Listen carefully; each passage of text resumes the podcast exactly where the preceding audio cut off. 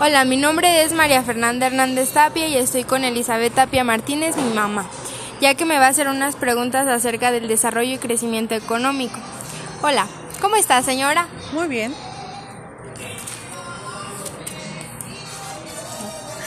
¿De qué depende el crecimiento económico de un país?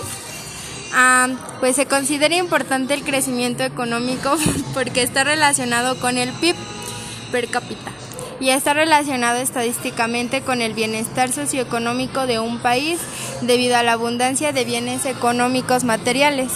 Ah, muy bien. ¿Qué es el desarrollo económico?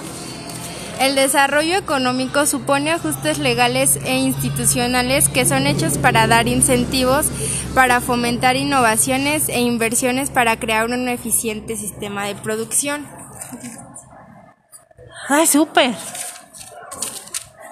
¿Diferencia entre crecimiento y desarrollo económico?